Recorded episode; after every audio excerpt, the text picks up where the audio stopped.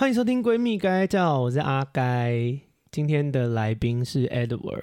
Hello，大家好。紧张哦。对。好，但呃，讲今天的主题之前，我先跟大家讲一下，就是其实我在来澳洲这段期间，我觉得我自己录的东西，老实说我没有很满意。然后，嗯。可跟你们没关系啦，我不是来数落我的来宾的。就我，我觉得我自己状态没有很好啦。我觉得就是我自己的听众应该有感觉出来，就是反正来澳洲就是对于很多事情可能不适应啊，然后不确定这类的，所以我嗯，我觉得到这周有比较好一点。所以就是其实我也处在一个不是很有安全感的状态，老实说。然后嗯，我觉得到终于到现在才真的觉得比较适应比较好。嗯，所以我觉得，因为你知道，像嗯做节目这件事情也是，其实你的状态会很怎么讲？就即便我没有讲，但我觉得听众应该也是会感觉出来啦。其实，其实就你身边的人而言，我有发现，就是可能这个地方没有让你有激情或是一些灵感，所以也不是，就是呃，我可能经济上也是啦，就是工作的事情，可能工作也没有。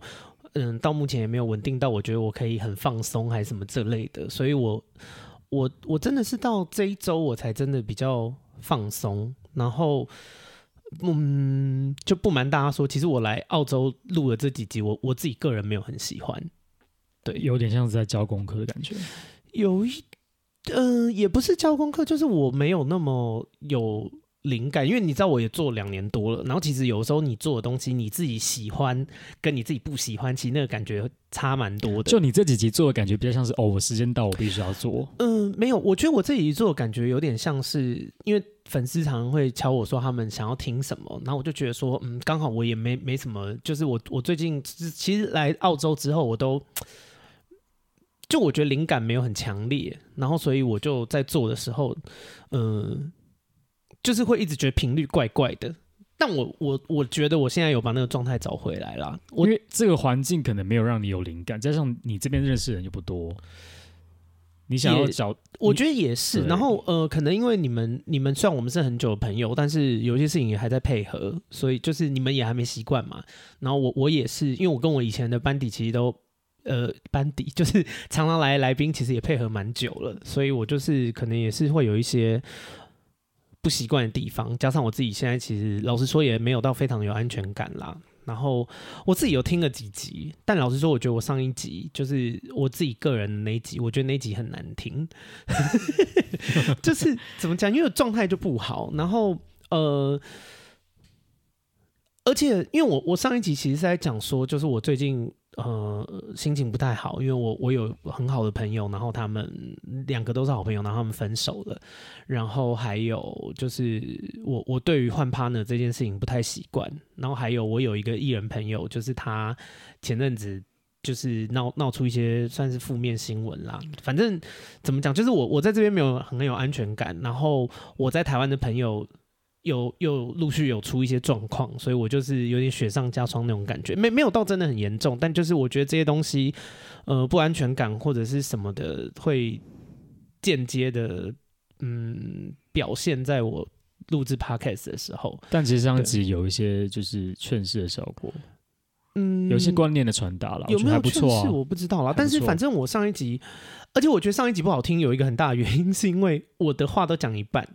就是我我我又不能全讲，就我有一些，比方发生什么事，就是虽然它有影响到我心情，然后我想要跟大家分享说，到底这件事为什么影响到我的心情，可是因为，嗯，怎么讲？闺蜜该叫虽然是希望把听众当成闺蜜，可是它毕竟还是一个节目，我不能真的在节目上把所有事情讲出来，因为它算是一个公众平台。如果我真的要把自己私下的一些事情讲得非常细节，那那就是真的会伤害到一些人。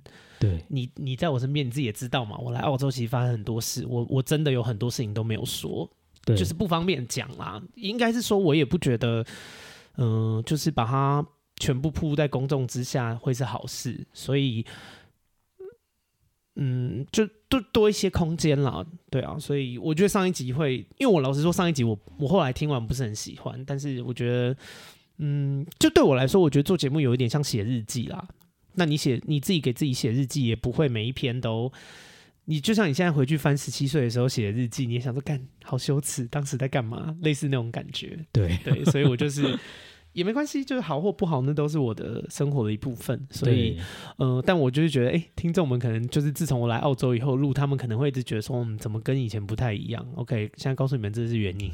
但我觉得我最近有有好一些。然后，因为呃，我上一集讲的那个好朋友，他们愿意再给彼此一次机会试试看。然后，其实这件事情让我心情好很多。哇，然后，反正呃，出事的艺人朋友，他也就是。嗯，也算告一个小段落了。至少我确定他人是安全的，因为一刚开始那个新闻出的时候，我们联络不到他，我其实有点担心他会去死还是什么这类的。嗯，那后续有有回复还是什么，就是都想说哦，还在一个嗯，虽然是沮丧，但还是至少人活得好好的还是什么的，我就比较没有那么担心。是，对。然后我最近大家如果因为我哦，我前几天发了一个 IG 的限动，然后就被疯狂的恭喜。Anyway，我知道他很想听这件事情，但就留在下一集或下下集。就是我最近谈恋爱了，那我希望，我希望我下下集就是下下周啊，什么录的时候我们还在一起，因为那个老听众应该都知道，就是阿该本人呢，嗯、呃，感情史都蛮短的。欸、我谈最久一次恋爱是半年，哇，对，最短的是六天，六天有算在前任之一吗？我哦，我我自己的我自己的交往的定义是我们只要有互相承认在一起。那就是在一起了，就是即便后来后悔，那也算在一起。哇，那你、呃、我自己的想法是这样，所以有数量很多哎，也没有哎，我没有很很常答应，我到目前就四任而已、啊。对，反正因为我知道大家对我那个交往的事情很感兴趣，但因为 Edward 呢，他就是不知道为什么不好好待在澳洲。就我来，我自从我来澳洲了，就是他来澳洲了以后，他已经回去台湾一次两次了。然后呃，在我们录制的隔天，他即将回去第三次，所以我就是得先跟他录完。你到底要回去台湾几次？我就问你，要不干脆就直接回去台湾？我包直接回去台湾，因为我这次回去是要就是拜拜啦，对啊，哦对对，这是跟今天的主题有关系，对，嗯、呃，很紧张哦，对，因为我那天有在问他啦，我记得呃，其实做节目的想法就是这样，当初我第一次在我的节目聊自己以前有忧郁症的事情。然后有家里有家暴的事情，其实也是这样。呃，我觉得一方面是当做心情抒发，然后一方面是我觉得我活过来了，我可以把这件事情当成是一个工具书嘛，或什么的，就是让嗯、呃，可能正在这个对对对，正在这个状况里面的人，嗯、呃，可能让他们知道该怎么做，或者不要那么自以为是的想法，至少让他们知。知道他们不是独自一个人在面对这件事，这是我的想法。所以我后来也找了我有一个很好的朋友，叫做乔登，他他自己有一个 podcast 叫木匠兄妹，目前停更，因为他得癌症，然后而且他癌他得血癌，白俗称白血病。那他骨髓移植了以后，就是找到配对的骨骨髓移植了以后，没有那么 match，所以。隔了一段时间以后又复发，这是他第二次。那反正我之前有录过一集啊，就是呃，血癌这件事情，它会随着你的复发次数、成功率是往下降的，你懂吗？就说不定你第二次找到这个人完全 match 人，如果他是第一次把骨髓给你，你就可能完全康复。可是因为他是第二次了，所以你有可能会失败，失败就是死。哇，对，那反正乔登目前他在移植室啦，就是他移植好像在，因为我有回他，呃，敲敲讯息给他，然后他有回我说他现在就是很长很累，然后打吗啡很爽 什么之类的，他是个幽默人，然后呃，就是他现在在无菌室，那在等，因为第二次移植已经移植完了，可是移植骨髓到骨髓制造新的白血球需要一段时间，所以。呃，到底会怎么样，我也还不知道。那希望大家如果喜欢乔登，就是有听有他的集数的，那你也喜欢这个人，可以去木匠兄妹的 podcast 给他一些打气、一些支持，对他来说是开心的事情。对对，那我当初刚刚聊到这件事的时候，他也是想说聊聊也不错，因为他相信不会世界上不会是只有他自己一个人在面对癌症嘛。对对，然后所以就来了。然后那集也像这一集一样，前言很长，因为 我们都有一个固定的模式，就是当今天要聊的事情越重，我们开头就会拉的越长，因为你知道有点难，那个直接对直接聊这件事。那我跟 Edward 比较妙，是因为我们认识十二十三年，对，差不多大学同学。然后其实我跟 Edward 比较妙，他比较。我认真说，我跟 Edward 比较不像是，就是找你来闺蜜该该叫有一点点奇怪，因为我们的关系其实比较不像是闺蜜，对，是好朋友，但是比较像是兄弟，对。大家听得懂这个分类吗？就是女女生的好朋友叫闺蜜，男生的好朋友叫兄弟。闺蜜会讲心事，可能会抱在一起哭还是什么的，然后兄弟就是会出去玩，讲北兰花，对，就是感情也没有不好，但就是比较少内心的东西，对。然后我我印象比较深刻是，Edward 好像是在今年，今年嘛，今年年初的时候，你才知道，其实我家有家暴，然后我大学得过忧郁症。呃，应该是说我知道你你有家暴这件事，但是我不知道说你有曾经经历过忧郁症。哦，OK，对对啊，反正我们就是虽然认识很久，但每次见面可能就是聊一些什么时事啊、北兰啊，干话。我们的。没，我我想起来，我们的相处比较是 Edward 在咨询我意见，就他常常会有什么事情会说，哎、欸，阿该你怎么想啊？如果是你，你会怎么做啊？什么这类的，是吗？对对啊，然后，然后他就是很讨打，因为每次我跟他讲怎么讲的话，他都不会照着我讲的做，然后最后就会 就是事情就会朝我讲的那个方向发生，这样北兰。然后。对，然后我今天想聊这件事也是啦，就是我有问 Edward，那他说他觉得，因为其实这件事对当时的你来说是一个很大的关卡嘛。其实我一直没有跟你细聊过这件事，对，但我也不知道为什么那件事情发生的时候，我第一时间想到你，然后那时候打电话给你的时候，还让你还让你误以为我在闹你，因为因为 Edward 平常打电话来给我，或者我们见面的时候，他很喜欢怪腔怪调，就是就是。嗯，嗯，那种嗯，怎么这类的就不好好讲话？老该你在干嘛？什么这类的，就是他，他有时候会这样。所以，呃，我我印象很深刻是，我忘记是几年前嘞，两年前，两大年初一的时候，才两年前哦。对对对，过年，感觉过好久。两年前过年的时候，那一年大年初一，然后 Edward 打电话给我，但因为我过年的时候会去。希望听懂听得懂。反正我妈妈在嫁，就我我妈跟我爸离婚以后再嫁，所以我过年的时候会跟着我妈妈去她婆家，跟她老公那边的人一起过。OK，那她老公那边的人，他们住的有点像是类似国宅那类的，所以就是呃在桃园的一个地方，然后收讯不好。所以当时 Edward 打电话给我的时候，我其实听不太清楚你的声音，你就会变成就是，我就听到 Edward 在那边怪腔怪调，但是又断断续续，他就是嗯咦嗯嗯，然后我就想说，但因为大年初一接到他电话，那一般人你知道大年初一接到电话第一个想法是什么闹啊？不是啦，靠要拜年啦，谁大年初一打电话给人家闹人家写考？就是那个大年初一一般。人家打电话来都是要拜年嘛，祝你新年快乐啊，什么讲一些吉祥话嘛。怎么办？瞬间变好老派，年轻人想说有吗？有吗？有吗？就是出社会了以后会好不好？如果你们是还没有那个出社会的一些什么大学啊、国高中生啊，告诉你们哦，你们出社会了以后呢，就是什么中秋、端午啊，然后过年啊，最好是跟你们的老板、客户啊、长官啊，都传一些祝福的简讯，过个场，对，就过个场，会有利于你职场的发展，好不好？好市侩，就是。没有啦，就是一些祝福啦，累积印象值。那也不能说累积印象值啦，因为有些人你是真的想要祝福他嘛。如果他是一个平常对你很好的老板，或是主管，或是好同事，你也是讲一些吉祥话，就大家开心也不错。这样，对。所以那时候我就想说，Edward 应该是来打电话拜年这样。然后结果他就在那边怪腔怪调，嗯嗯嗯嗯，因为我一直断断续续的。然后我我大概就说，我说什么啦？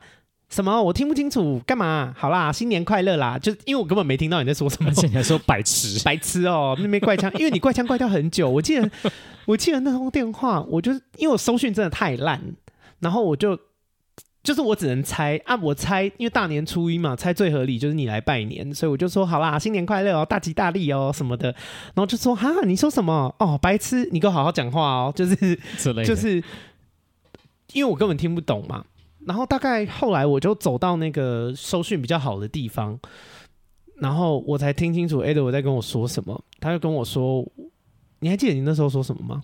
我说我妈过世了。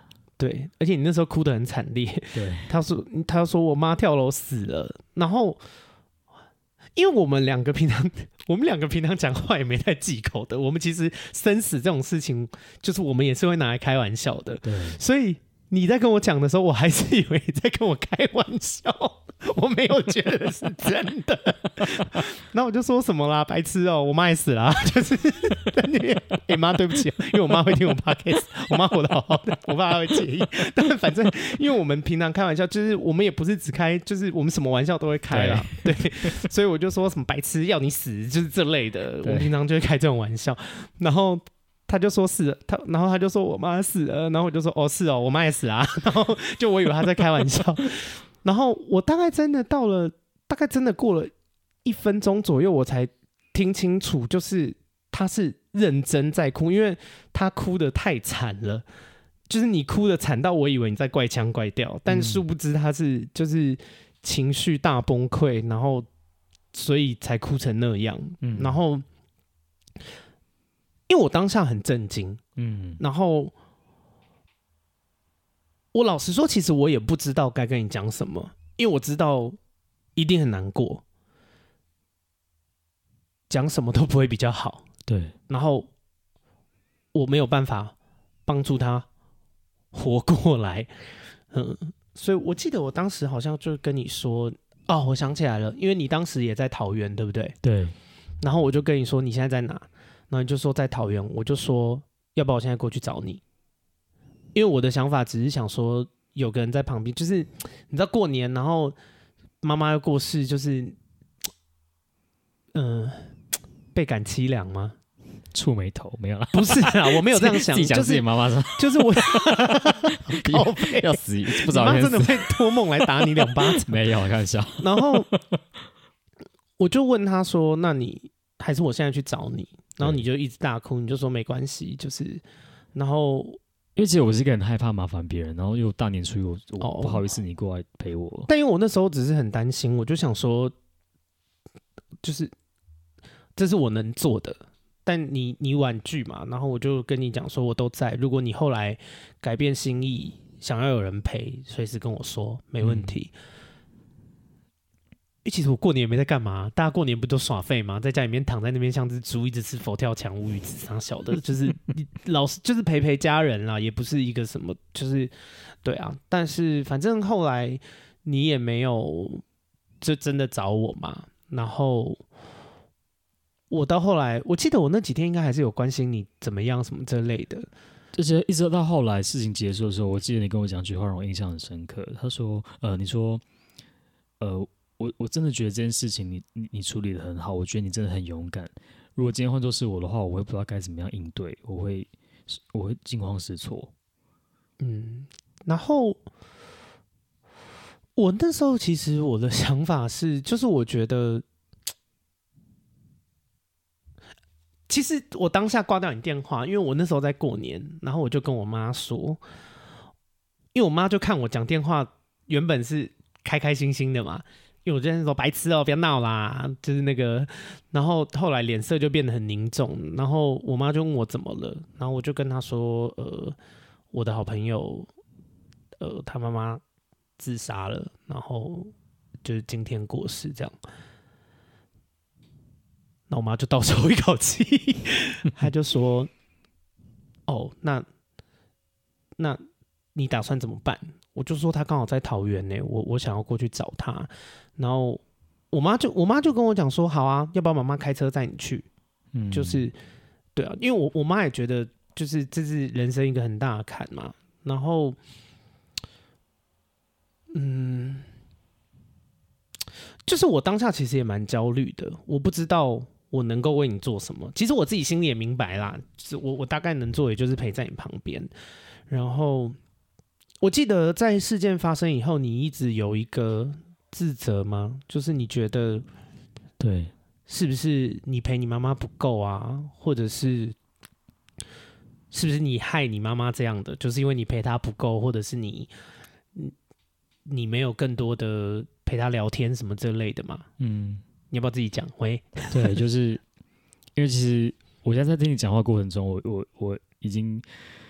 就是情绪有点有点来，因为我当时会觉得说，因为那那天刚好我在上班，我会觉得说，哎，如果那天我休假，或者是我我就回去过年陪他，嗯、也许可能就不会发生这样的事情，或者说我平常愿意，害我有点想哭，回到回回家，因为我其实我从高中的时候我就在外县市读书，然后我大学当兵什么都是一直不在不在家的，嗯、不在妈妈的身边，所以我在想，如果当时我。花多一点时间陪他的话，也许可能他就想有人陪，想有人讲话，他就不会那么的孤单，不会那么的忧郁。因为哦，你是不是想说大年初一，然后你也就过年，你也不在他身边，他可能就更难过什么这类的嘛？对。然后他又除夕夜的时候，他又跟我那个大阿姨吵架，因为我妈后来的情绪就是很容易很容易失控。嗯，但他但。但那也不会是他想要愿意的，他就会很容易觉得自己被冒犯到，他就会整个情绪失控。嗯，然后吵完架的隔天，可能他又心情不好，他又吞了大把的那个安眠药。嗯，然后他其实可能，他我以为他是跳楼自杀，他就是吞了安眠药之后，然后可能自己的自己的神识也还不清楚，然后就就就跌下来了。然后可能当下他自己也不知道自己在做什么，因为他其实是是没有。他其实闹过好多次自杀，都是吃安眠药，但是他也没有真的死意那么坚决。那他后来这次选择是跳楼方式，再加上他跳之前他吃了一堆安眠药，他可能自己当下也不知道自己在做什么，然后就就就这就这样子就这样走了。我跟你说，我当初因为你这个心情，其实以前也我也有过，嗯、我忘记在哪一期我有讲过我。呃，哎、欸，我不知道我有没有跟你讲过，你知道我以前有个弟弟吗？我知道，嗯，然后他也是，就是过，跌下楼梯，对，他跌下楼梯，然后他不是跌下楼梯马上死，他是，呃，他跌下楼梯以后头里面的血管爆开，可是他没有表现。其实这件事一直觉得很奇怪啦，我们家人是那时候是觉得可能就是真的缘分不够，长辈的解释是这样，因为。他头脑血管爆开了以后，其实到他真的死掉断气，大概中间隔了十二个小时，他都还是表现得很正常。可是其实大概医生说，以他这个程度，大概五六个小时的时候，他的可能肝脏或是什么脾脏就已经破掉了，然后那个其实是很痛的，但是他都没有哭闹或是怎么样。然后，呃。我跟你说，我弟过世是我国一的事情，国一还是国二上。嗯、然后我到今年在跟我的心理智商是智商的时候，我都还有聊到这件事。我已经三十一岁了，嗯，然后我聊到这件事，聊到我弟的时候，我还在哭。就是我觉得，就是你那种心情，我可以理解，因为我我当初有一段时间弟弟过世以后，其实我蛮恨自己的。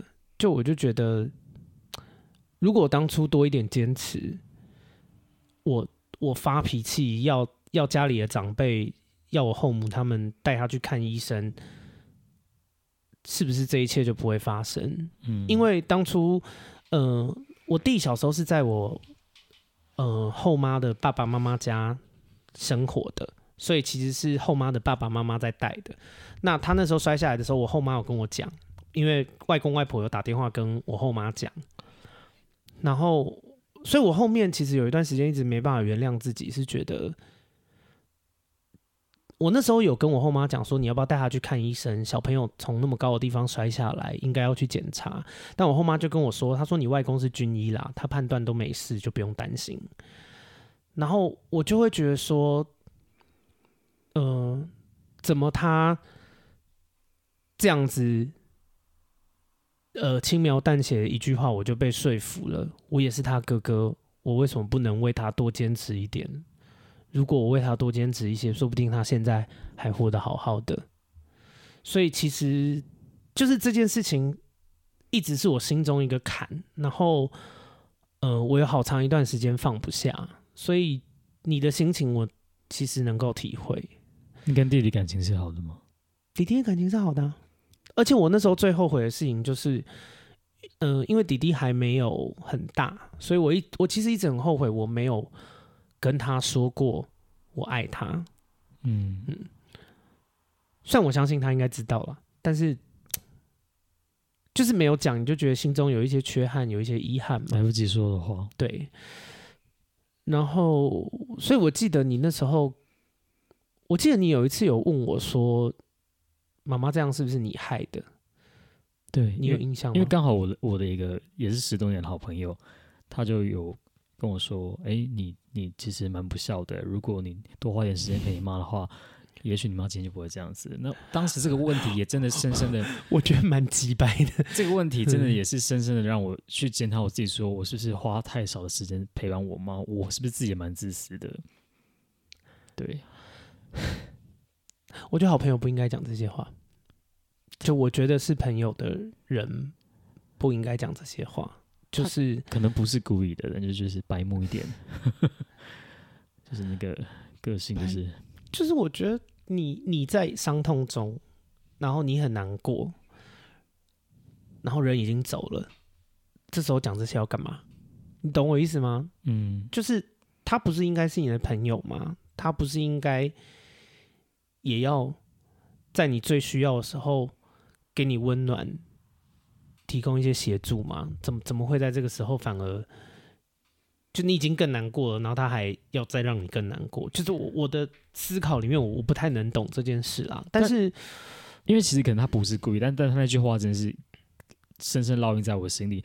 那时候我甚至会常常去回想我自己曾经也有过，我不否认我有一度，因为我妈其实忧郁症，重度忧郁症已经有。十多年了，嗯，那我有曾经也是因为我可能在国外工作，常常听到他要自杀什么的，我就会心理压力很大。我也曾经在心里怨恨过我妈，我也曾经希望她赶快去死一死，就是你你要嘛就赶快去死，不要就是只是讲讲。我也曾经就是在心里面真的这样子咒骂过他，然后再加上我的那个好朋友无意间讲了这样子的话，我就会去深刻的反省自己说，说会不会真的是我。花太少时间陪他，会不会是因为我真的也曾经想过，希望他赶快去死，所以才会有今天这样的的事情发生？这不是你的错。嗯嗯，我记得你那时候来问我的时候，我也是跟你说，我觉得这当然不是你的问题。然后我觉得妈妈是个成年人，然后因为我自己得过忧郁症，我自己知道，就是忧郁症人很痛苦。嗯，我以前在得忧郁症的时候，我也很想死。嗯、呃，不对，应该是说我不想活着。嗯，当时我觉得，就一般人可能听不懂啦，大家可能会觉得说，哎、欸，很想死跟不想活着差在哪？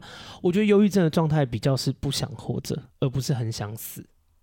哼，就是活着好痛苦，有没有什么办法可以让我不活着？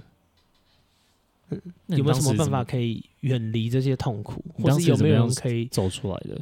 懂得我的痛苦，我那时候去心理咨商花了，呃，大概半年的时间。然后我是以前有聊过啦，就是我有几个好朋友，他们当时，因为我当时还是大学生，我没有，我知道我不能待在学校宿舍，因为学校宿舍的人是室友，虽然有一些交情，但是我不觉得他们接得住我。然后我需要，就是我觉得我一直待在宿舍，我会出事。所以我就跑去朋友家住。你自己的病识感，告诉你自己不要待在宿舍。我知道，你那个一定会有病识感。我跟你说，我那时候忧郁症是严重，在我我烂到床上，我一整天都躺在床上，不见得一直哭，可是我就是，你很像中邪，你知道吗？你就是沉入一个世界，在你的头脑里面，然后你对外在的感知、时间感那些通通模糊，嗯嗯，然后只有就很像。就是你，你也不想这样，可是以前的事情很像一个杀手，就是他一直来找你，很像你想要躲在一个房间里面，不要再去管这些事，但是他就是从外面一把把那个门踹开，然后逼你一直去面对那些很不堪、很很可怕的事情，一次又一次。然后我能够明白那时候，因为我那时候也觉得，为什么活着这么辛苦？就是我觉得我也没有对人不好，我我也我也认真对待我的朋友，我也认真对待我喜欢做的事情。可是为什么这些事情要发生在我身上？为什么我爸要对我这样？我我没有我没有做错什么事诶，我比其他其他同年龄的人更努力、更用功。我对别人也很真诚，我对别人也很好。我是我上辈子是什么十恶不赦的坏人吗？为什么这些事情要发生在我身上？对，反正当时就是当时很痛苦啦。然后我我有一期的来宾是柔一，嗯，就全部都有听的听众可能会知道，他那时候有接住我，因为我有一次很万念俱灰吧，然后我就跟他聊天。我记得我们面对面聊天，我们不知道一起去做什么事，然后我就在走路的路上就跟他讲说：“柔一，我真的不想活着，嗯，我觉得活着好痛苦，我我感受不到活着的这件事情有给我任何开心的地方，嗯嗯，然后我现在在你面前。”现在没事，可是回家到家以后躺在床上，我知道那些事情又要，就是那个那些想法过去的那些事情，他们又要来 hunt hunt 我，就是他们又要来攻击我，又要来狩猎我，都躲不掉，你懂吗？就是你你你眼睛一闭上，你要睡觉，然后那些东西就浮现。他真的不是我主动去想的，我我不知道该怎么解释，然后我就觉得好可怕。你知道你有听过佛家一个说法吗？他什么地狱一到十七层都是一些肉体上的刑，就是割你舌头，把你泡在热油里啊，用刀捅你啊。嗯，然后他们说地狱十八层什么都没有，地狱十八层就是让你每天回到你人生最痛苦的时候，一遍又一遍。就是那种感觉，心理上折磨。对，就是逃不掉。然后我那时候就跟柔一讲说，我我我真的好累。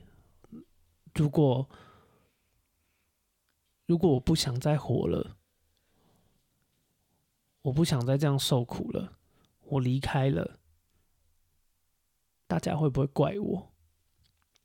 你懂吗？就是因为我还是有放不下人，嗯、就跟我来澳洲一样，就是我，我其实对台湾那些好朋友，我我也放不下他们嘛。嗯，但是我我希望我对我自己的人生有多一些尝试什么的。那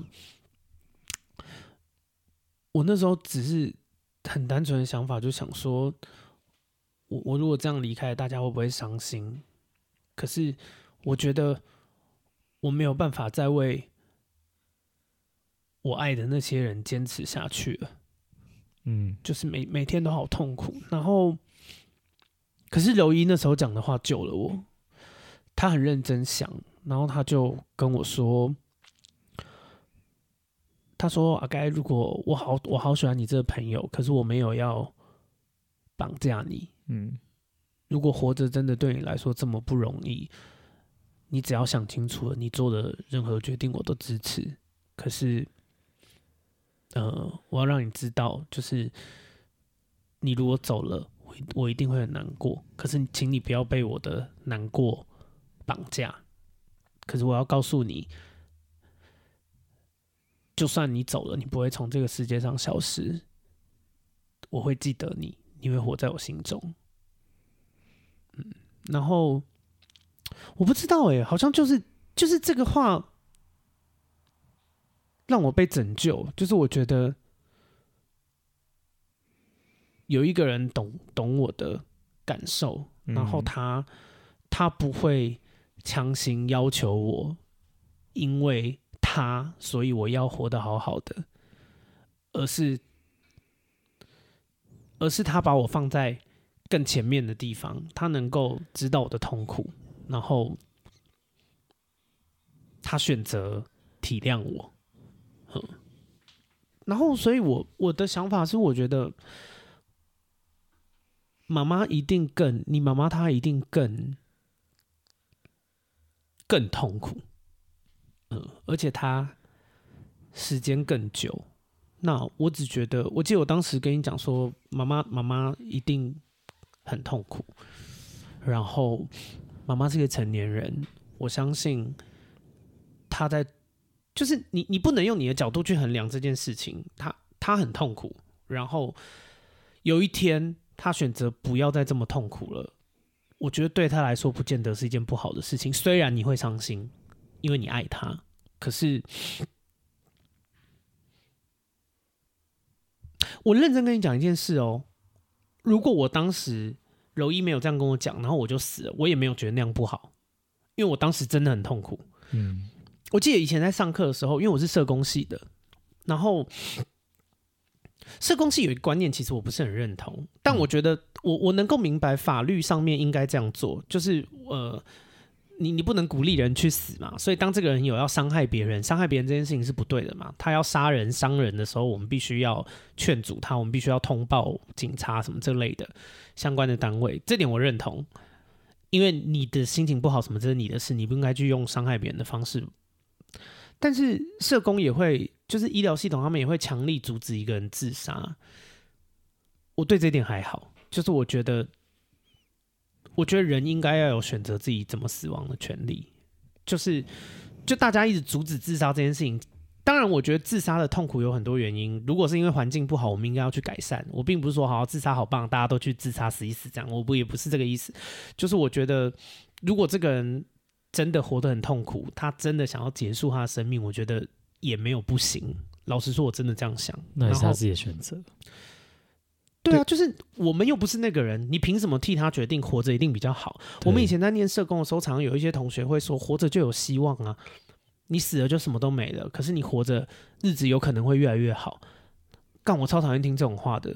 我因为我那时候就是，我记得我那时候好像是忧郁症已经刚好，然后我就觉得，我觉得这个想法超自以为是的，就是心灵毒鸡汤。就是我觉得干这话讲的超轻巧的，哎，就活着一定会越来越好啊，不好你负责吗？你有办法负责吗？他每每一天都在地狱十八层过那种煎熬，of course 又不发生在你身上，活着一定会越来越好啊，不好你负责吗？你有办法负责吗？如果活得越来越不好怎么办？对呀，对啊，就是所以我，我我没有很喜欢那个观念啦，那所以我才会说，因为我的我的观念里面我没有觉得死一定不好，所以。我弟弟过世，我比较多是遗憾，就是我觉得他死，呃，而且他不是自杀，他是意外死的，就不太一样。嗯、那但是我的观念，我并没有觉得死一定就不好啦。我觉得，我觉得人世间也是，就是很多千疮百孔的东西。对 对，所以我呢，我记得我那时候也是跟你说，妈妈妈妈做的这个决定，她一定也是想了很久，鼓足了一些勇气，或者是他真的受苦受太久了。那。我觉得也不要把妈妈当成不懂事的小孩，就是他，他也是一个成年人。那我觉得这件事已经发生了，我们可以做的事情是尊重他的决定，然后我相信他会一直活在你心中啊。嗯，所以，所以后来对于他走后。一一年之后，我开始可以放下。我觉得，就像我内心就会有莫名的安全安全感，觉说他现在一定是过得比活着的时候更好。因为活着的时候很不好。对，所以对于他走，我反而就是比较释怀，反而就觉得他现在感觉是过得更开心的。嗯，我也是替他开心的，内心有种很安定安定的感觉。对于他走这件事情，我我想要问，因为其实。我觉得趁着节目的关系啦，借着节目的机会，因为其实我跟 Edward 真的，我我们两个的朋友，虽然我们两个真的是好朋友，可是我们两个真的是比较兄弟式的那种好朋友，就平常就耍北兰、耍白痴，很很异性恋男生式的交友。然后，因为我知道这件事的时候很惊讶，我们认识这么多年，我从来不知道你妈忧郁症，我一点也不知道。然后所以你们家到底这几年发生什么事我也不知道。就是嗯你方便透露妈妈到底发生什么事吗？就她的状况就她为什么会忧郁症是这是从呃那时候我跟我弟还没有出生的时候然后他我我我跟我弟还在我妈肚子里面的时候我爸就会对我妈家暴所以我靠，就没在管你们呢，就有可能会把你们打到流产呢。对，就是可能会打到流产，他也不在乎。然后甚至说那时候孩子出生了之后，我爸还去还去否定怀疑我妈说。我跟我弟不是他亲生的，当时还要我妈去验血，就是各种的对我妈人格上的质疑跟羞辱。嗯，然后你也知道，产后的产后本来就是会有忧郁症，嗯、因为体内荷尔蒙的改变。嗯，然后再加上他长期被这样子的对待，嗯，暴就是肢体上的受伤跟心灵上的折辱。嗯，所以从那个时候开始，他就是有忧郁症，但他可能自己不知道，因为他当时病史感没有那么重，或是他。嗯他可能就觉得我不高兴，你怎么可以这样对我这类的。早年对忧郁症可能没有那么的了解，观念也不普及。对，那后来就是这个东西就是会越来越严重。当没有人发现他的时候，嗯、直到严重到出现自杀行为的时候，反而旁边人还是去责怪他说：“你怎么会做出这种事情？你怎么你的小孩子还这么小，你怎么会做出这种事情去了解自己？那你的两个小孩怎么办？”反而不是要去安慰他，反而是每一次的有有自残的行为出发生的时候，反而就是先去检讨他为什么要做这件事情，而不去想他背后为什么做这件事情。所以我觉得妈妈真的好辛苦哦。对，所以我觉得就是因为他已经够痛苦了，然后当他你们知道，其实自残自杀是一个求救的讯号吗？他在他除了发泄，哎，我跟你说，我以前呢。在念社工的时候，我在还没有忧郁症之前，我不懂为什么人类要自残，为什么为什么有人要自残，我完全不懂哦。就我想说，干别人对你不好，你去打那个人呢？啊？你干嘛要打自己？就是你干嘛要让自己受伤？你应该是，比方说你老板欺负你，合理的想法是就你就揍回去啊，或者是之类，你情绪失控，你就是就是你应该把那个怨气发在他身上，你怎么会是伤害自己？我以前真的不懂，然后到我自己忧郁症以后，我真的懂。就是我觉得有些事情是你想死，你不见得有办法克服那个恐惧，你懂吗？像对当时忧郁症我来说，我爸就是我最大的恐惧。那我只觉得那些事情很痛苦，我我不想要再被这些事情烦烦扰。有没有什么办法可以让我不再？这样不再这么痛苦。然后我当时就是，等下大家不要学啦。但是我之前会揍自己，不是小揍哦，猛揍。有自也是自残行为，对不对？对。然后，可是我不知道哎，那就是一个发泄吧。就是你你在那个当下。当你的身体很不舒服的时候，你的心里就没那么不舒服了。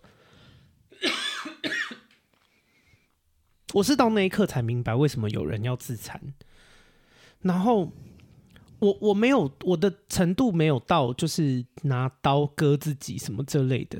可是我当时，哦，因为我当兵的时候是。人生，我我我忧郁症发生发作过两次，第一次是大学的时候，第二次是忧郁症，呃，对，不是，第二次是当兵的时候。嗯，当兵的时候跟你很像，就是你那时候说你人在国外嘛，然后你就觉得，哦、呃，你妈你也不能陪她，然后她一直闹自杀怎么办这类的。我我当兵的时候，我妈就这样，就是我妈那时候忧郁症复发，然后。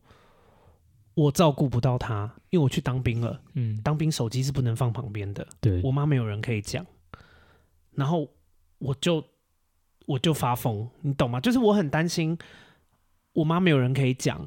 她如果我的手机被军队收走了，如果我接不到他电话，他没有人可以讲，他会不会就去死？我是不是就没有妈妈了？我当时的心情是这样，这是我为什么会第二次忧郁症的原因。嗯，然后。所以，我可以理解你那种那种心情嘛。然后我也是在那个时候，因为我我进那个军队的身心科医院嘛，然后那时候不管是刚开始当兵的时候，他们都会一直就是进医院也会就是反正他们会一直抽我的血，我我不知道，反正就是要检查，可能检查你有没有吸毒啊，检查你有没有什么病啊，检查你健不健康啊，血红素正不正常，我不知道了，我忘记了，反正就是会抽血，嗯，就是那也不算自残，因为我是被动的，可是。我觉得好像那个时候我也可以理解为什么有人要自残，就是你知道有些人打针会怕，嗯，他们那时候抽我血的时候，我是看着那个针管插到我身体，然后血流出来，就是被抽走，然后我觉得这好病态哦。可是当时真的是这样想，我觉得很爽。我不是觉得很爽，我是看到那个血液被抽出来的时候，我有痛苦释放掉的感觉，然后那一刻我觉得我哦，原来我活着。嗯哼，然后也是在那时候，我交了一个男朋友嘛。因为我那时候很低潮，我那时候在医院里面交了一个男朋友。我记得我以前好像有讲过，我在身心科医院跟我同房的一个异性恋男生搞上，然后后来变情侣。然后我那时候疯狂跟他做爱，也是有点病态。就是我我觉得只有在我跟他发生性关系的时候，我才会。强烈的感受到自己活着，自己有价值，嗯，或者是有一个人好需要我。哼，我只有在那个时候有那种感觉，所以我那时候，干，我觉得我那个男友也很衰，就他一直觉得我性欲怎么那么强，可是我其实追求的是存在的感觉。哦，好了，算了，这个观众听众会不会觉得很可怕？所以，所以我后来，我我这样听下来，我觉得，呃，你跟我妈有个共同点，就是当。有人需要他们的时候，他们就算极力的想要死，他们还是为了他们爱的人或者他们需要他们的人而坚持下去。因为其实你刚刚讲这段话的时候，我就想到我妈，其实在我成长的过程中尝试过自杀好多次，但她一直都没有选择最激烈的方式，狠不下手。嗯，我在想，也许就是因为她觉得我跟我弟还还没有人照顾，嗯，所以如果她走的话，尤其我会更可怜，因为我弟的话还有我。姑姑那边会带他，嗯，所以我妈其实那时候没有走。我在我用我自己的角度想，呃，是她竟然是为了我，我跟我弟两个人，呃，继续坚持活到你们长大。对，两年前她才用这么激烈的方式离开人世间。嗯、那。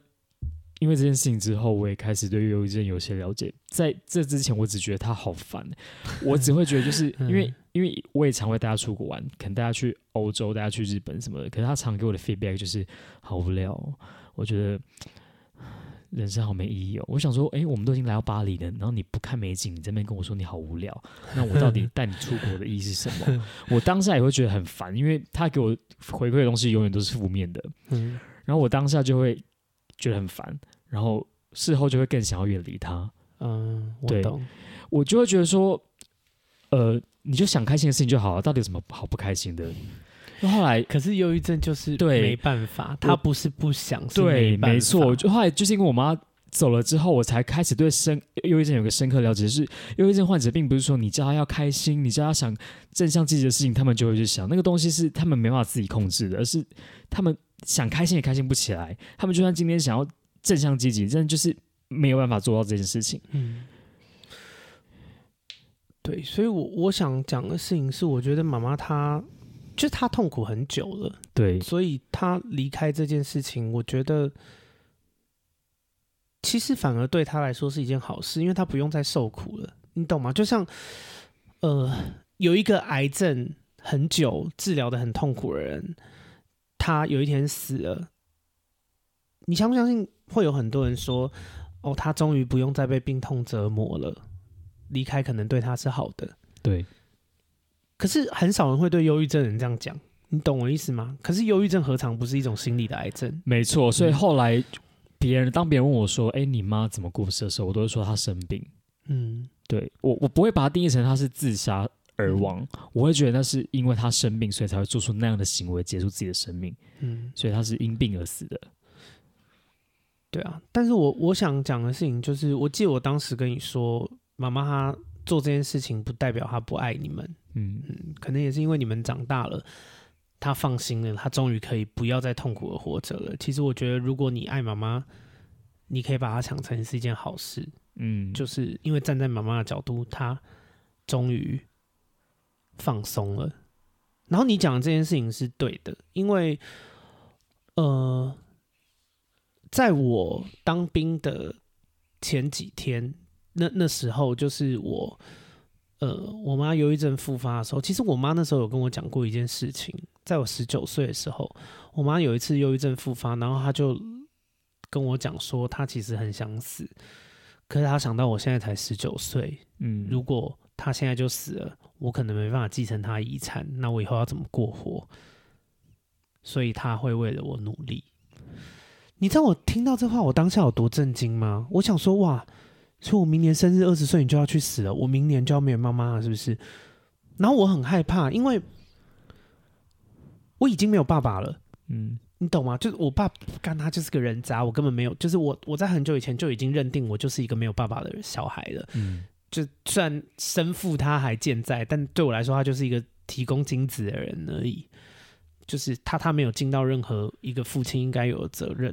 然后，所以对我来说，我就觉得我我只剩下妈妈。然后哇，所以我二十岁以后，我妈妈要走，我要变孤儿嘞。我当时是有这个害怕在，然后，但我后来有骂他，因为我周边有一个呃朋友也是跟我讲，因为他妈妈也是常常要闹自杀，嗯，然后所以他也懂，就是我觉得这件事情很，他很两难，因为我知道 Edward 你这个角色也有。很痛苦的地方，我有很多朋友是跟你一样的状况，包含我自己，其实也有有也有这样的状况，就是我们的长辈他们有情绪上的困扰，然后会丢很多东西给我们，超过其实超过我们那个年纪可以负担的，对，然后我们也不知道该怎么办，就变成他也会压垮我们，然后我我当时就很焦虑，我就觉得说。怎么办？我妈明年要死了，我我要变孤儿，我我我有没有什么办法可以救我妈还是什么的？然后我就被我朋友，他也不是骂我，他听到我这件事他就很生气，他就说他们家也是这样，他说我应该要骂骂我妈，我说怎么说？他就说你做的已经比一般小孩多很多了，到底还要怎样？你没有陪他吗？你没有对他好吗？就是你妈遇到不好的事情的时候，你该陪她，该安慰她，帮她出主意，给她的爱有比其他人少吗？多了那么多倍了，到底还要怎样？所以怎么样把你逼死，她才开心吗？你能做你能做的都做啦，你不能做的你也做啦。然后我就听一听，我就觉得好像也蛮有道理的。然后反正后来 有一次我回台中，然后我妈又跟我讲这件事，然后我就大发飙，我就。怒斥我妈，我就跟她讲说，我就说真的是够了。我说妈，我真的很爱你，我能做的都做了，其他同年龄人做不到的事情我也做了，陪你聊天，然后给你建议，甚至帮你出面解决一些事情，就是什么干，就是你婚姻有事情，我还要帮你想办法、想对策、想怎么样对你好，想怎么样对对每个人都好。这不是一般小孩会做的事。我说妈，我真的能做的都做了。然后你要记得一件事情，你才是家长，你才是妈妈，我是小孩。这件事不不是小孩应该处理的，你要搞清楚。嗯。我觉得你太依赖我了，你一直在把不应该是儿子或儿子做的事情丢给我，可是我才是小孩，你不要跟我抢小孩的角色，你是妈妈。你应该要负起你应该要负的责任，不是一股脑全部往这边丢，太自私。就你我妈，我妈吓一跳，嗯、我妈就，我妈就震惊，因为我觉得那个模式固有的模式其实很难打破。然后我妈好像那一刻有意识到说，因为我不是乱骂人嘛，我我我不是我妈跟我第一次抱怨什么，我就一次什么都不听，管她去死之类的，我没有嘛。就我已经真的做到，我觉得干我仁至义尽，我真的不知道我还能怎么帮你。然后我。我真的压力好大，我不知道我能怎么办。我才十九岁，你希望我怎么样？你懂吗？就是我，我有我中间有同理他的过程，他哭我陪他哭，我抱他哭，我说我会保护他，我会帮帮他想办法，我通通都做了。嗯。然后，可是我觉得做到后面好像是他变成一种习惯，然后我觉得不对，不应该这样，就是你你不能把这视为一种正常。我我我愿意陪你，我是你小孩，那是因为我爱你。可是这不是正常的事情。你如果真的有一些事情很痛苦，麻烦你去找正常的出口，你去找你的兄弟姐妹，去找你同辈的人去诉说，或是找我，我是你儿子，嗯、我才十九岁，这个关系其实不健康。所以我后来有跟我妈讲，但是我觉得你妈的状况比较特别，是她没有被同理。没有一个人发现他的痛苦，反而责责难他。对，就是责难他。然后，但我也不是要怪你，就我觉得大家都有一个成长的过程。嗯、然后讲难听点，你也没有能力促成你妈的死亡啦。就是他他会选择自杀这件事情，你不用把它想成是你的责任啦。我我觉得是很多事情一点一滴累积出来的。嗯，那这件事情大家都不希望它发生，可是。发生了，我觉得还是有它的意义在。就至少你现在知道怎么样温柔对待别人啦。你你知道，你知道，当一个人真的很痛苦的时候，可能陪他去看心理医生，比带他去法国有用。这类的，就是对，对啊。但是这不是你的错，你你也在学，就是你、嗯、你你不知道，你不知道这件事情该怎么处理。嗯、我觉得不用。不用责怪自己，觉得说，呃，自己不够好。如果自己当初有做到这些事情，妈妈是不是会活着？嗯、这不是你的责任。嗯，你要卫生纸吗？就是我觉得妈妈一定不会怪你。嗯嗯，就是我这次回台湾就是要去拜他，因为十月十五号是他的阳阳寿的生日，所以我明天要回台湾一趟。嗯 然后我也是很，真的是很建议听众朋友们，就是如果你真的觉得自己有这方面的困扰，你可以寻求专业的协助，不要害怕去看心理医生或者智商。嗯，对，得得忧郁症或精神疾病并没有什么好可耻的，就是你愿意寻求帮忙，你自己就已经很棒了。对啊，而且我觉得一定要认知一件事，就是我自己忧郁症的时候，我从来没有觉得自己很可耻。嗯，你懂吗？如果我觉得很可耻，我不会在节目上讲出来。嗯，如果我认为这是一件很丢脸的事情，但是我知道很多人也被同样的事情困扰，寻求帮助很重要。然后这件事情就不是你的问题啊！干我被家暴，我有什么错啊？对啊，鸡巴还干鸟，我妈我想被打吗？他妈，我一个小孩妈，我我有记忆来就是被揍哎、欸。我爸打人没在客气，他妈真的要我死。我小时候睡觉的时候，把剪头不是剪头什么剪刀放在枕头底下，可是那不是我的错啊。然后，但我有一件事情真的蛮堵拦的，因为心理智商说便宜也不算便宜。你知道我之前找那个，我前几集有找那个陈家正是我的呃心理智商是智商师，我一次一个小时两千五，一个月我花一万。我觉得对我的人生有帮助。老实说，我觉得这个钱花的非常值得。但我在花钱的时候，有一部分赌烂，想说，干这钱应该要王耀龙出吧？王耀龙是我爸，他妈的，干为什么是我出？我想到就不爽哎、就是你造成的。然后在那边，就是我我还会哎、我每次智商每次哭哎、就是我我要再去承承受这些煎熬。虽然我越来越好，然后付这些钱，怎么更不是你这人渣负责，就觉得很不爽。对啊，但我觉得大家。如果有类似的困扰，勇敢去求医啦。嗯、因为你在咨商过程中，你讲出来、哭出来，也是在自我自我疗愈的过程。但其实这一集主轴其实并不是想要跟大家聊忧郁症啊，因为忧郁症我以前已经讲过了。我其实是希望你的角色，因为我知道也带入一点我自己的经验啦。因为其实我弟弟过世以后，我真的有好长一段时间一直在怪罪自己，就是我觉得。我为什么不多坚持？我我为什么这么好被说服？如果我再多坚持一下，这件事情就不会这样。就是我一直把这些，我一直在怪自己。然后我知道你，你有一，就是有一段时间也一直在责怪自己说，我怎么那么不孝？我我为什么没有发现我妈妈其实很痛苦？我我为什么要带她出国的时候，她一直在跟我求救，可是我却没有发现。我我比较想要。跟大家讲的是，如果你们的亲人真的离开了，你有遗憾，可是这真的不是你的错。嗯，人本来就会死，人本来就是会死的。我我们不是什么干乌龟可以活几百岁，那个它也是会死。对对，人本来就是会死的，终究会死。对，但是我觉得，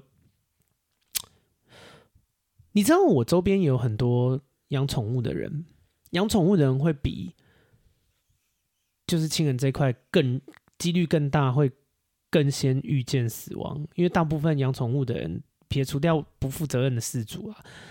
大部分养宠物人都是把他们自己养的宠物当成家人的那种感觉，嗯。可是宠物的寿命就那样，除非你养乌龟啦，那你会放不下，就是干你你已经死了，你还要想说啊，我的乌龟怎么办？它还会活着，就是那是另外另外一个话题。但是通常猫狗的寿命十年、十五年，嗯，了不起会有人会活到二十年吗？我比较少听到活到二十年，但是就是宠物也会死。那我自己。跟朋友们是说，我觉得他本来就他寿命本来就这样，你一定会难过，因为你爱他。可是我觉得不用自责，因为你在他还活着的时候，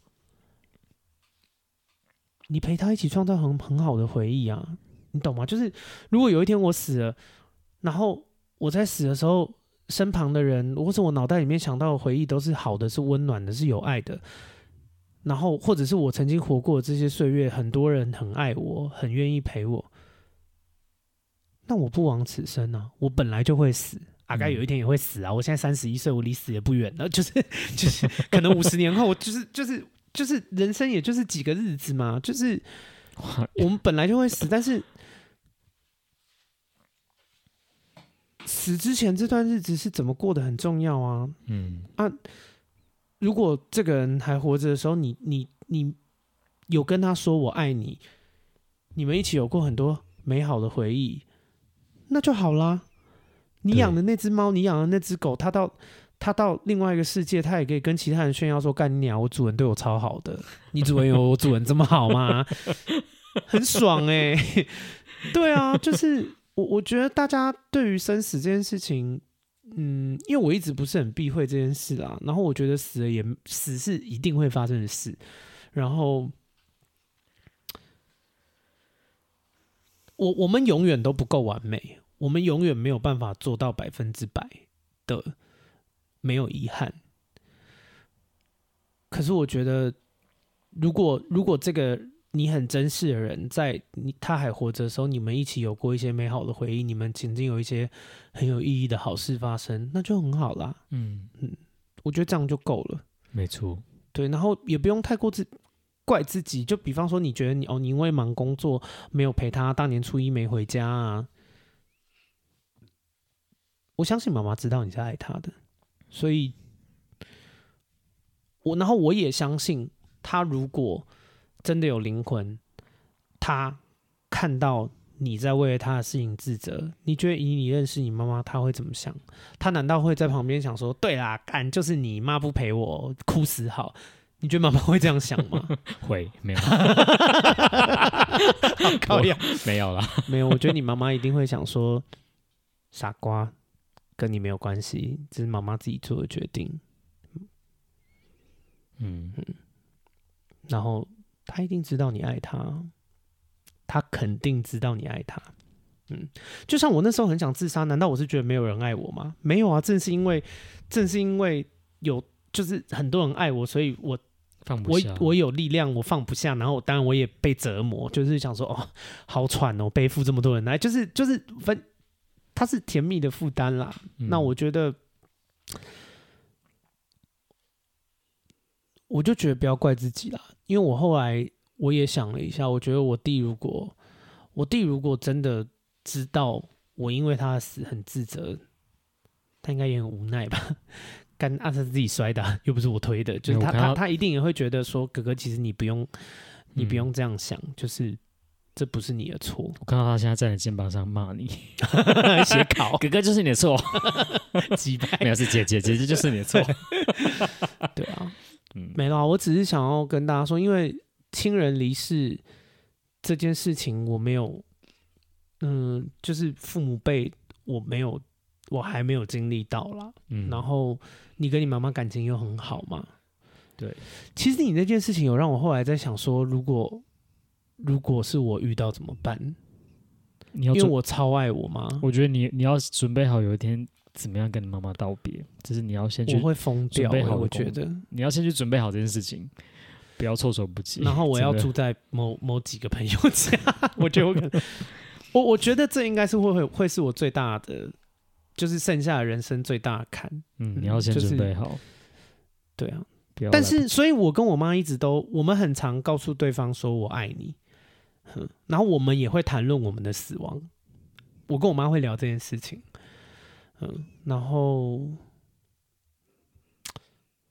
不知道哎、欸，就是你，因为我刚我跟你说这个事情很可怕，我有时候如果比方说睡觉，然后我突然想到我妈有一天会离开我，刚就可以在床上大哭，就是就这件事情的那个作用力很强，嗯嗯，然后。但也不会啦，我觉得我就是跟自己讲，因为我相信我妈，看我妈一定比任何人都知道我超爱她的，我爱她爱到不行。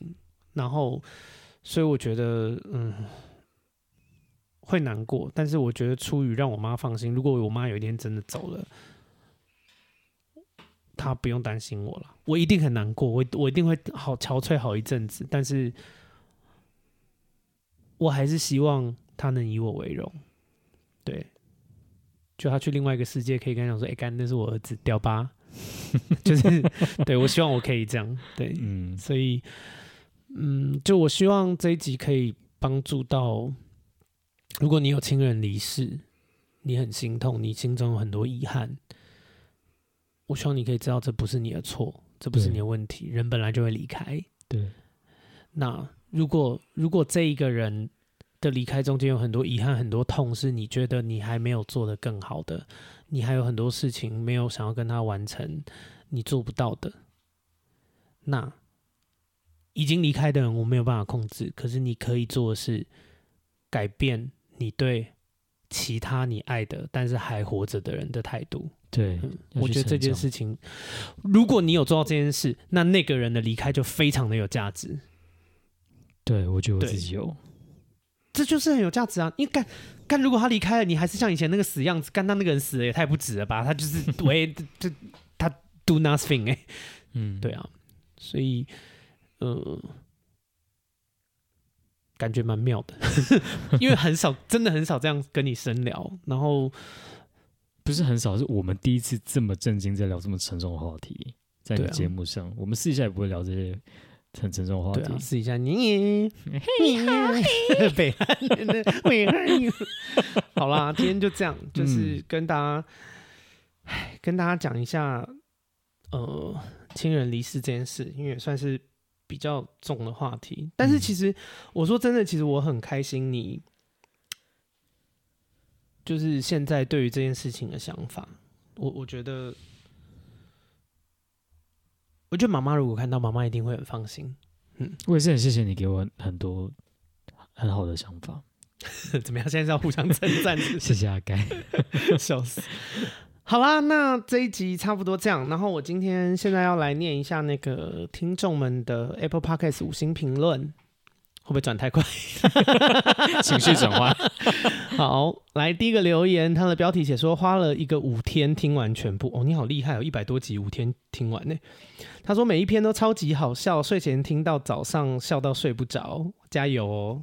我就看你这一集笑不笑得出来，讲的 有事吗？好，谢谢你的，谢谢你的喜欢。然后下下一个，他的标题写大恩佩啊该爱死，内文写说上班听大恩媳妇那一集真的笑死，一直憋笑，希望多多邀请大恩媳妇谈。谢谢你们喜欢他啦，但我是希望他不要再来聊了。哎、欸，你们知道他如果再来聊，就代表他又发生不好的事情。就是虽然他讲的很好笑，但其实，嗯，出于好朋友，我是希望他可以过得开心幸福啦。嗯，好，下一个他的标题写塔莎，我不知道塔莎是什么意思。呃，内文写说，人生第一次评论献给阿该，一直都很想跟阿该说我有多喜欢你，但我词穷，所以本来就不擅长打字。但听到第九十集说到阿该脸盲到第八次还认不出朋友的时候，我真的笑爆。我以为我自己到第五次认不出来就已经很扯了。我也是大脸盲到朋友戴个眼镜或换个发型我就不认得的程度。真的很喜欢阿该面对生活的态度，你给人的感觉就是很有爱跟热情，完全感受不到你的童年是这么痛苦。你真的很棒，希望你在澳。洲的生活可以每天都顺心。感谢你，我在目前在澳洲生活还蛮顺心的。我目前交了一个大屌的外国籍男友，改改天再跟大家分享好不好？好，下一个，他的标题是一个爱心，内文写说好烦哦，都好好听，爱死，相见恨晚啦。啊，推荐给其他朋友啦。人家给我五星还要被骂，谢谢你的喜欢。好，下一个他写。敲碗更多澳洲生活，很开心。该姐勇敢在三十岁到了澳洲，听澳洲的生活分享，感觉阿该在那边也找到了小快乐。从大学到出社会第二年，身份上的转换让我很多时候都无所适从，也勇敢在今年跨出第一步，勇敢离职，选择离自己理想更接近的工作岗位。虽然说辛苦，但总比在前公司被压榨跟请了好多了。哇，真的是好多嘞！不要被压榨跟请了，好不好？我们现在在澳洲。超爽的，澳洲这边超不压榨，快来送啊！好，他说祝福该姐在澳洲一切顺遂，早日收集各国男人。OK，干霞丽，那个改天再。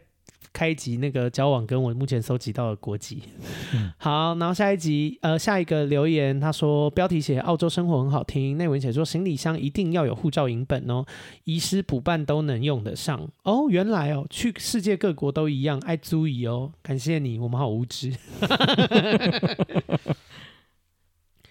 好，下一个他写最爱大恩分享。然后内文写说，从疯女人认识阿该听了几集新的之后，因为每一集都跟前面有关联，就接着听前面的集数。好爱大恩的分享，虽然我还没嫁，但听到这些分享真的是在帮助我避雷。重点笔记，绝对不要跟公婆住。Let's ride，绝对不要跟公婆住。大家跟我念一次，绝对不要跟公婆住。很好，好像那个你知道国小的那个音什么 Apple，Repeat Apple，对，北烂，对，绝对不要跟公婆住哦，好不好？乖，好。然后下一个留言，他写说阿该好棒棒。内文写说骂公司那集好爽，但小鼻子已经快四十了，好吗？哦，看来是我的前同事。他说我还期待会骂到其他人说，说还好你去澳洲还有更新，伴我度过最后的居家生活。P.S. 总是说自己红颜薄命的你，战力还是很强。OK，这应该是我以前公司的同事，是吧？我骂公司的没错嘛？因为你看，如果我骂公司是乱骂，那应该会有一些同事就是留言纠正我。对。对，他就真的讨人厌，那些人就是真的，妈的领这个薪水不做事，真的是给我去死，狂骂。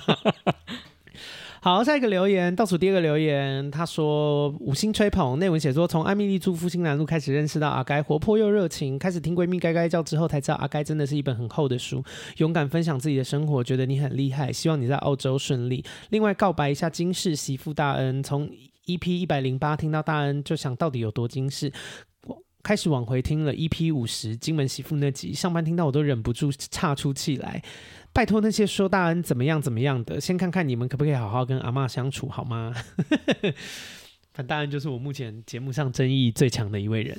哎、他甚至比我争议还强哎！我妈，我跟你说，因为我也有一些仇家还什么的，就是，但是我认真说，就是呃，来我这边评论。骂大恩的比骂我的还多，仿佛他才是这个节目的主持人。大恩该该叫。对，好啦，谢谢你喜欢大恩，但其实大家喜欢大恩或讨厌大恩，对大恩来说就是没什么差。对、啊，因为因为他就是婚姻生活就是不是很顺遂，所以他有更大的痛苦，所以他其实也不不在乎网友到底是不是讨厌他。She doesn't care。好，今天的最后一个留言，他写。标题写说超爱阿该啊啊啊爱心，然后内文写说，我一直很纳闷一件事情，男同志是零号的话，那他如果有痔疮，是不是没办法做爱，痛都痛爆了，怎么爽？现在就告诉你，没错，没有办法做爱，所以痔疮要治好。就是如果有痔疮还硬要做，就是就是含泪打炮啊，所以痔疮要做，就跟就跟女生如果阴道发炎，然后还要做爱，那就是不舒服，是同一个道理啊。嗯嗯。好啦，今天就到这边。那如果你喜欢我的 Podcast，可以给我 Apple Podcast 五星的评论，然后也可以多多抖内，因为我目前在那个台湾还是有保费要缴，但是没没有办法转成台币，所以我目前交保费的钱就是靠大家抖内，会不会太诚实？对，这样很好。然后，然后那个。还说什么哦？如果你就是自己没办法懂那，也不是用 Apple 的手机，那麻烦你可以就是如果喜欢我的频道，就把我的频道分享给你所有的朋友。闺蜜该叫，我们下周见，拜拜。